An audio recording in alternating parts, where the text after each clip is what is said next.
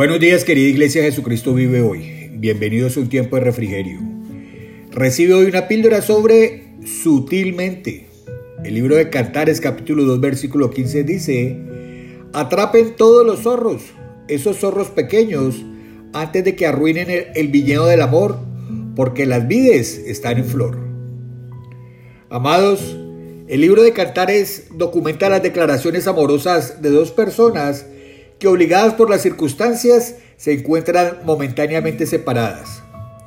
Emplea poesías y cánticos para expresar en términos puros los aspectos más bellos del amor que los une, empleando muchas analogías tomadas de la naturaleza.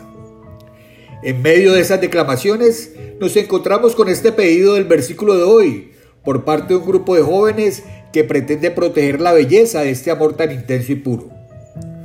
Los que se dedicaban al cuidado de las viñas entenderían de inmediato el mal que intentaban evitar estos defensores del amor. La época de la primavera, en la cual los viñedos florecían con toda belleza, coincidía con el momento en que los zorros tenían sus crías. La necesidad de proteger sus pequeños les llevaba a cavar madrigueras entre las raíces de las vides. De esta manera llenaban la viña de guaridas, muchas veces conectadas por túneles que socavaban las raíces de la planta. El daño resultante a menudo acababa matando la vid. Lo notorio de este proceso es que las madrigueras no eran visibles a menos que el labrador caminara por los surcos y examinara con cuidado los lugares donde la vid surgía de la tierra. De no hacerlo, descubriría que lentamente sus vides comenzaban a secarse. En nuestras calles a veces encontramos otro tipo de zorros, personajes que se mueven en el mío, en el centro o en los lugares donde es fácil que la gente se distraiga. Se aprovechan de esa desatención para sacar de las carteras y los bolsillos celulares u otros objetos de valor. Por lo general, la persona que sufre la pérdida de algún objeto no se da cuenta hasta que lo busca y no lo encuentra. No sabe en qué momento ni en qué lugar perdió el celular, la billetera o los documentos. Así ocurre también con la pérdida de nuestra vitalidad espiritual.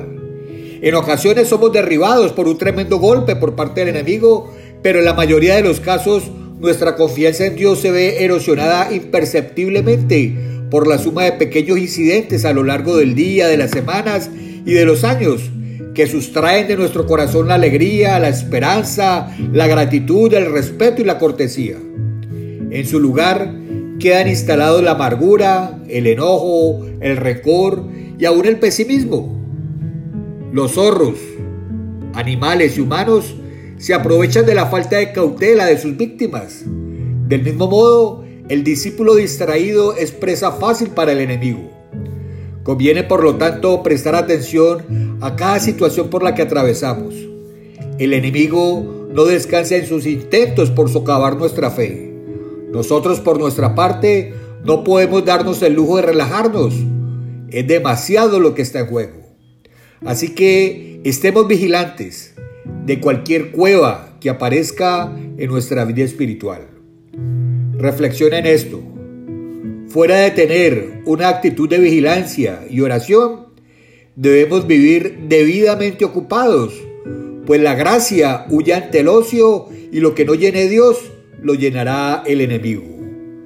Mi amado, mi amada, el Señor te bendiga y te guarde. El Señor haga resplandecer su rostro sobre ti y tenga de ti misericordia. El Señor alce sobre ti su rostro y ponga en ti paz. En el bendito nombre de Jesús. Amén. Un abrazo grande y con amor en Cristo Jesús. Yo sigo orando, yo sigo creyendo. Cali para Cristo, Colombia para Cristo. Chao, chao.